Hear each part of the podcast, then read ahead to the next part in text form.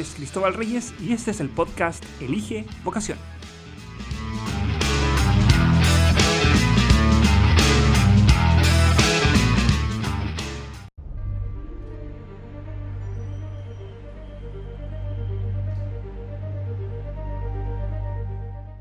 Como dijo alguna vez el gran filósofo Tío Ben a su sobrino Peter Parker poco antes de morir, un gran poder conlleva una gran responsabilidad.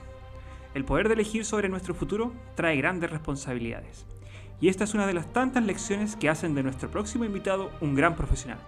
Él es Juan Espinosa, constructor civil egresado de la Universidad Tecnológica Metropolitana, quien en esta conversación nos va a explicar cómo decidió estudiar construcción civil, además nos va a explicar en qué consiste esta carrera y cómo ha sido su experiencia a lo largo de estos años, cómo fue su época de estudiante y cuáles son sus desafíos futuros. Así que espero que disfruten este capítulo.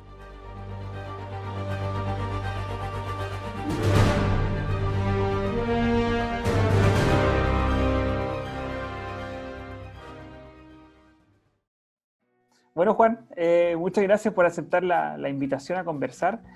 Eh, me gustaría que partiéramos por los albores de la tuyo dentro de la construcción civil. ¿Cómo fue tu época de colegio? ¿Cómo llegaste a tomar la decisión? Cuéntame. Hola, Cristóbal. Eh, mira, la decisión de estudiar construcción, construcción civil fue un poco... Eh, fue apareciendo en el tiempo, la verdad. Yo no sé si te acuerdas, nosotros éramos compañeros de curso, yo en un principio quería estudiar medicina. Sí, pues yo me acuerdo de que tú querías estudiar medicina, sí. De hecho, sí me acuerdo, muy bien. Estudiar medicina, bueno, y el puntaje no me dio, como muchas veces puede pasar. Y me fui a Santiago a estudiar eh, con, bachillerato la Universidad de Santiago. Entonces ahí conociendo un poco las carreras, me fui enamorando de la ingeniería. Y ahí empezó a nacer el gusto por la ingeniería y por la construcción civil. Ya, pero en el colegio, claro, yo me acuerdo que, que era medicina y siempre fue relacionado todo al área de la ciencia. Ahora tú me dices que entraste a bachillerato. ¿Fue una buena opción? ¿Para una persona que no tiene claro, es una buena opción partir con bachillerato? ¿O, o prefieres que una persona se toma un año sabático, que haga un preu, que lo tenga más claro, o si es realmente una buena opción bachillerato. Mira, cuando alguien tiene más claro su, inclinación hacia una carrera o su vocación, eh, es buena opción el bachillerato, porque vas a, estar trabajando por eso, vas a ir a estudiar, vas a estar pensando en cómo llegar a ese, a ese destino. Pero si no es así, es más complicado, que te puede también llevar a, a tener mucha indecisión mucha indecisión. Lo bueno del bachillerato es que vas tomando el ritmo de la universidad, que no es el mismo que el colegio, es mucho más complejo. Nadie te está obligando a estudiar en la universidad y es, bastante más, más, pesado el ritmo, tener que estudiar a veces noches enteras. Eso es como lo, lo que te va acostumbrando en la universidad. Claro, y ahí, bueno, partiendo ya de lleno en la época universitaria, tú tuviste un cambio rotundo de partir de casi la, ruralidad de Pucón, estuve en un sector rural de Pucón, camino a Caburga, eh, y pasar a la capital. ¿Cómo fue ese cambio? Uh, terrible. es complejo, es complejo porque uno está acostumbrado a vivir prácticamente solo, prácticamente solo. Yo en ese tiempo vivía, como dices tú, en camino de Caburga, sector Metreñehue, una parte bien rural, bien campesina, y pasaba solo pasar de ese, de ese entorno natural más abierto solo a, encerrarse en una ciudad con todos sus, sus parabienes y sus cosas malas también, es complejo, es complejo, porque te, te, expones también a, muchas libertades que quizás tú no tenías también dentro de un campo solo. Claro. Por ejemplo, te fuiste, sí, te fuiste a la a casa de familiares, pensión, arriendo, ¿cómo fue el cambio? Me fue a vivir primero en primera instancia con mis primos. Después de vivir con mis primos pasé a vivir con mi hermano y dentro de esa transición, de, de ese tiempo que pasé de casa de familiares, después me fui a trabajar y empecé a vivir solo. Arrendé para poder vivir solo. Ya, entonces en realidad fue, fue duro el cambio. Pasar a tener, a estar viviendo en un sector acá con la familia, a estar allá en la gran capital. Y ahí mismo, ¿cómo fue la vida universitaria? ¿Cómo fue esa transición? Cuéntame esa transición. Mira, igual hay que contar un poco la historia, quizá o sea, cuenta, cuenta lo que se pueda contar en realidad. sí, no sé lo que puede contar. En, este espacio vamos a contar partes más bonitas. Y dentro de todo, perdí un poco la responsabilidad con los estudios. Y, dentro de eso perdí becas. Así que tuve que, que trabajar y estudiar a la vez, como te contaba. Y con eso empecé a trabajar primero en puros trabajos como esporádicos, como vendedor o como cajero de, de, grandes tiendas, a nombrar ninguna tienda. Y después me fui a trabajar a constructora. desde el 2011 empecé a trabajar ya como relacionado a lo que es mi, profesión. Trabajé como, como estudio de propuesta, como profesional de oficina técnica, y ahí empecé a desarrollar más y a ganar experiencia dentro de mi rubro. Ya, qué bueno, qué importante también a futuro, cuando tú partes ganando experiencia de bien joven. Y sí, pues yo me acuerdo que tú en, en la enseñanza media y en básica era muy Mateo, pues sí, era estudioso. ¿Qué pasó ahí? Lo que se pueda contar. Lo que se pueda contar. No, no, sí, de hecho, estudioso siempre sigue siendo. Y ¿Ya? el tema es claro, que uno se ve con tanta libertad que pierde un poquito los estribos. Mm. Sí, importante. Mira, más que nada la libertad siempre va a haber. Siempre va a haber tentación, entre comillas, pero lo importante es tener la responsabilidad. Si algo se puede transmitir a las nuevas generaciones, es tener responsabilidad y un objetivo claro. Eso es lo más importante. Quizás cuando uno, uno está un poquito a la deriva, o yo te, en el colegio también me gustaba mucho todas las materias. Claro. No sé si te acuerdas de eso. sí. Igual no me iba tan mal en ninguna de las materias, me gustaba de química a física hasta historia, lenguaje. Claro. Entonces, realmente es bueno, pero también te el lector número uno del CRA en el Colegio Humanidades. me molestaban que me pedía solo los libros, no, los leía. claro, se llevaba los libros y no los leía. No, pero sí, sí, siempre, Juan, fue, fuiste bien, bien Mateo. Claro, pero el tema ahí eh, tiene el lado bueno, que te va bien y puedes tener un amplio conocimiento, pero además te, te deja sin una decisión tan clara. Claro, sí, sí, sí, tienes razón. Eh, es como, claro, mientras más opciones tienes, eh, es más difícil decidir. Sí, mucho más complejo. Es como, claro, cuando el típico ejemplo de una persona que va a una heladería, y mientras menos sabores hay para elegir, es más fácil elegir. Sí, eh, te dan de probar mucho y al final. Claro, es más difícil.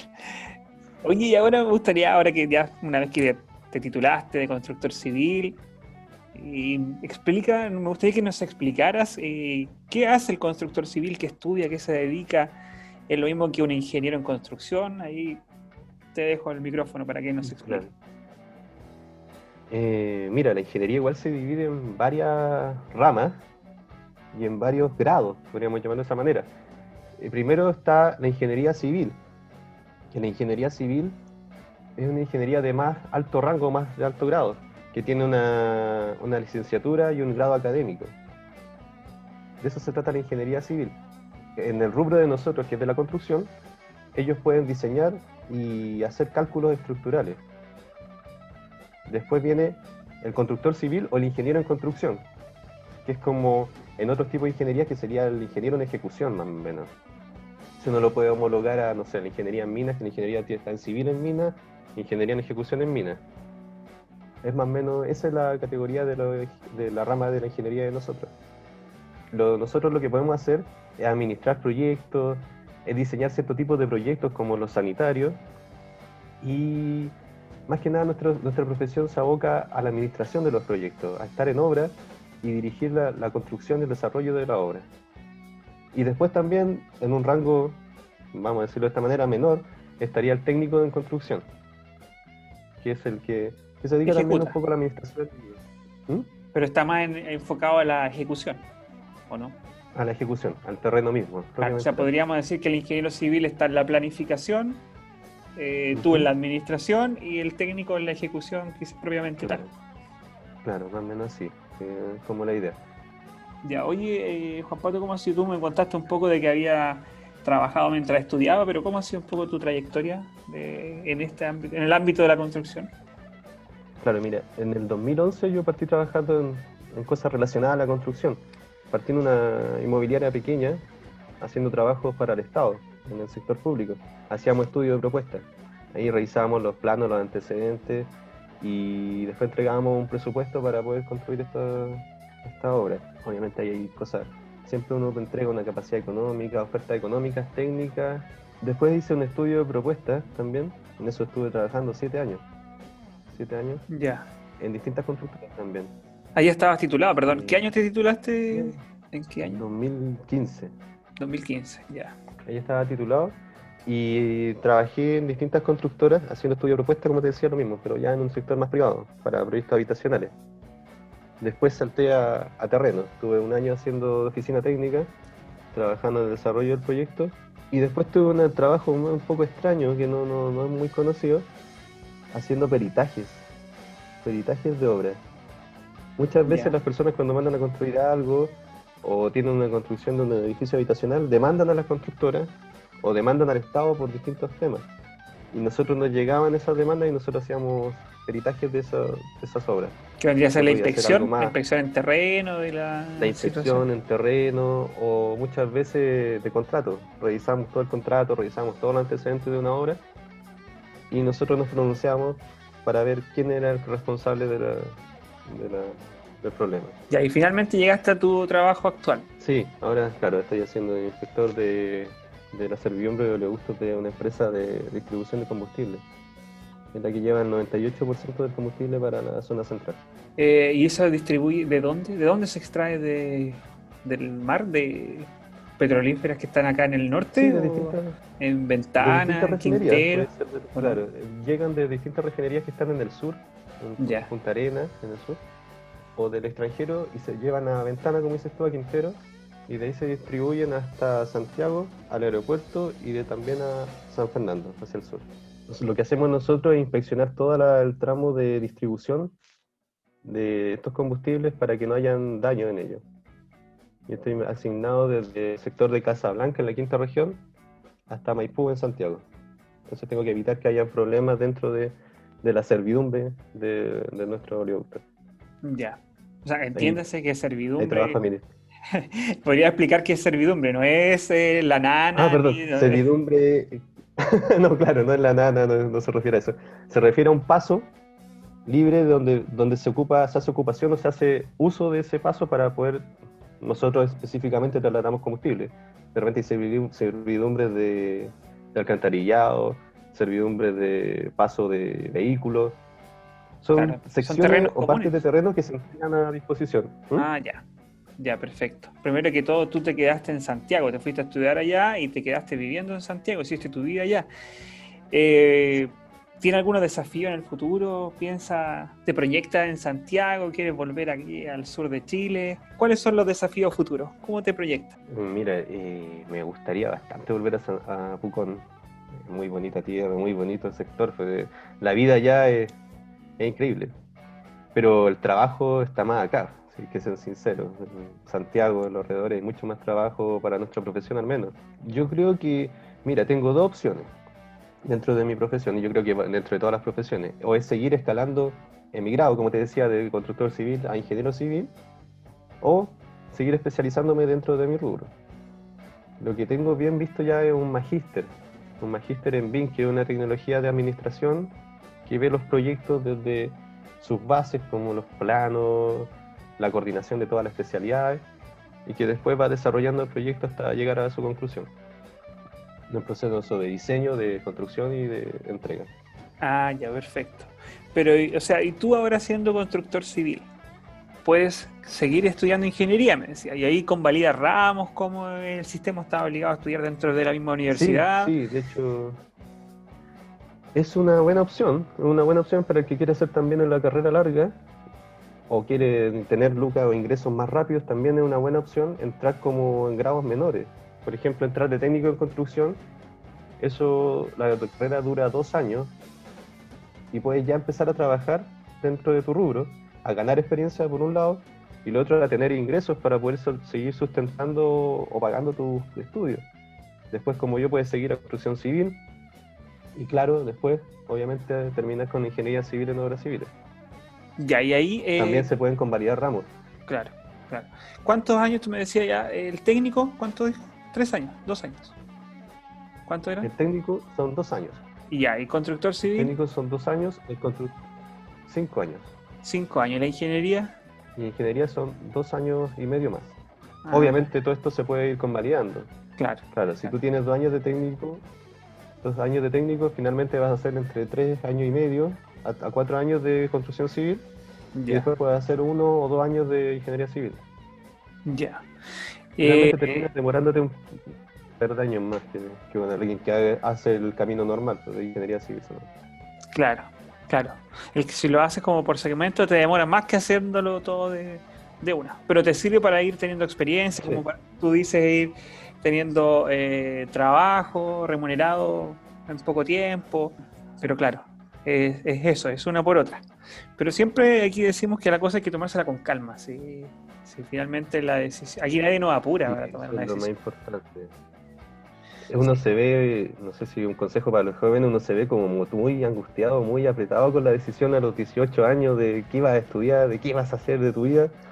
Está bien, hay mucha gente que está muy decidida y ya sabe lo que va a hacer, pero también hay personas que, que, como yo, que nos cuesta un poquito decidirnos y tienen este camino largo muchas veces. pues. Eh, la idea es no frustrarse, es no sa- saber que siempre va a haber opciones de salir, pues, siempre va a haber una opción de, de retomar, de seguir adelante. ¿no? no por un error o por algún problema que tengas te va a tirar al suelo y va a frustrarte con todo y no seguir. Siempre se puede. Claro. Eh, sí, bueno, y ahí en realidad siempre decimos lo mismo, que se sucumbe quizás ante la presión social, ante la presión de los papás, pero es importante tener el apoyo de la, de la familia en este tipo de situaciones, y en tu caso me imagino que, así fue. Exacto, sí, es muy importante también tener esa base, ese fondo de que uno puede confiar en lo que está haciendo finalmente. Si ya te mandaste una embarrada, por ejemplo, en términos coloquiales, es importante que saber que puedes seguir adelante, pues no vas a, quedar ahí tirado como sin nada, pues tú tienes que seguir y seguir esforzándote en salir adelante. Claro. Oye, eh, Juan, eh, siempre también, como es la tónica del, del podcast, tratamos de, de también ampliar un el, el espectro de, de acción de una persona, no tan solo en el ámbito eh, laboral, profesional, sino que también a qué dedica el tiempo libre. Eh, no sé si tú tienes tiempo, tu trabajo te absorbe mucho como para, para poder desarrollar otras actividades o, o te da el tiempo para poder hacer otras cosas. Sí, mira, en ingeniería igual es bastante absorbente, ¿eh? Para el que cree que va a tener mucho tiempo libre siendo ingeniero, es un poco complejo. Es un poco complejo, más si estás como en el desarrollo de una obra, trabajando en una obra, es Ya. complicado. Y ahí te exigen Eh, tiempo. es una profesión que requiere mucho, mucho tiempo, mucho, mucho estar ahí, estar pendiente de todo lo que está pasando, donde no te puedes perder de lo que está pasando. Ya. Pero sí, igual se puede hacer algo. A mí me gusta mucho, no ahora por el tema de la pandemia, estamos un poco encerrados acá en Santiago, pero me gusta mucho salir a correr, me gusta cocinar. Maratonista, gusta varios- maratonista. Corriste la maratón de Santiago, 21 ¿cuántas veces? No.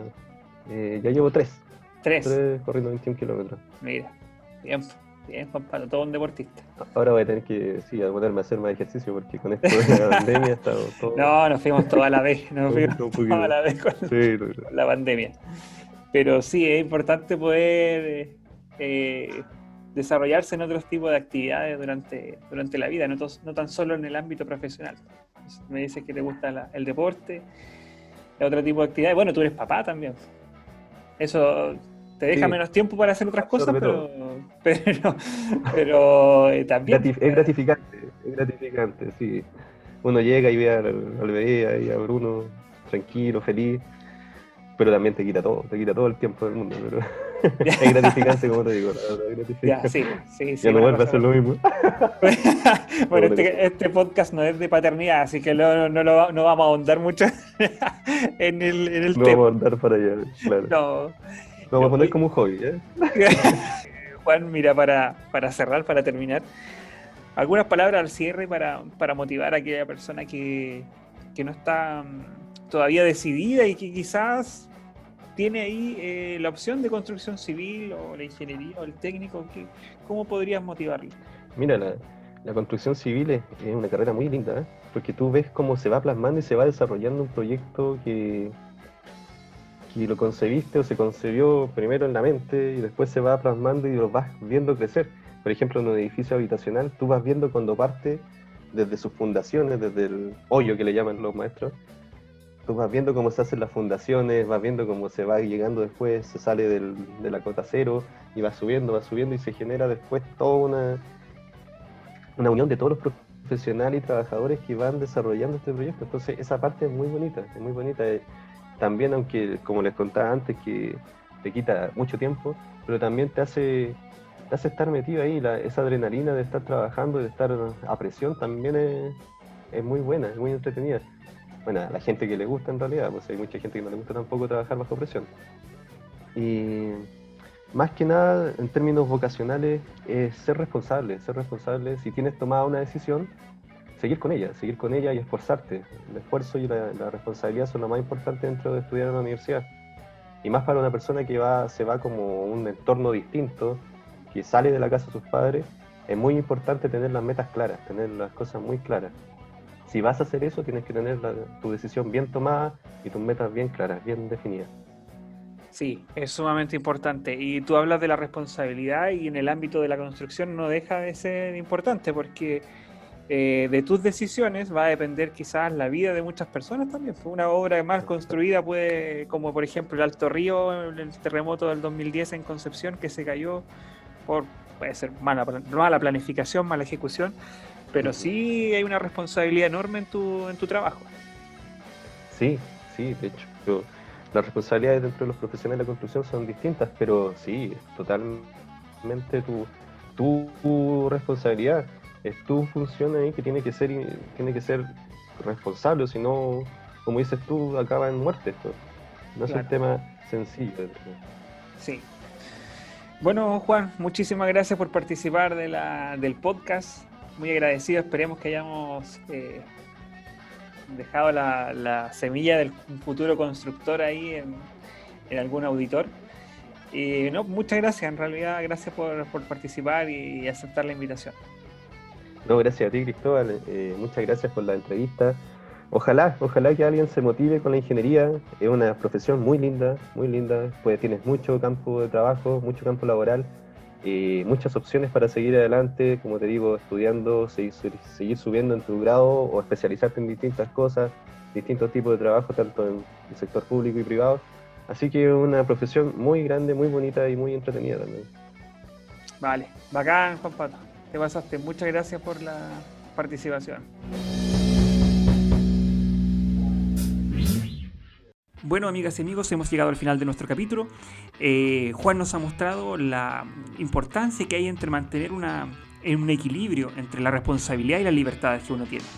También cómo es importante el apoyo familiar y cómo es salir de un pueblo pequeño a una gran ciudad. Nos veremos en un próximo episodio. Y recuerden, elijan bien, elijan vocación.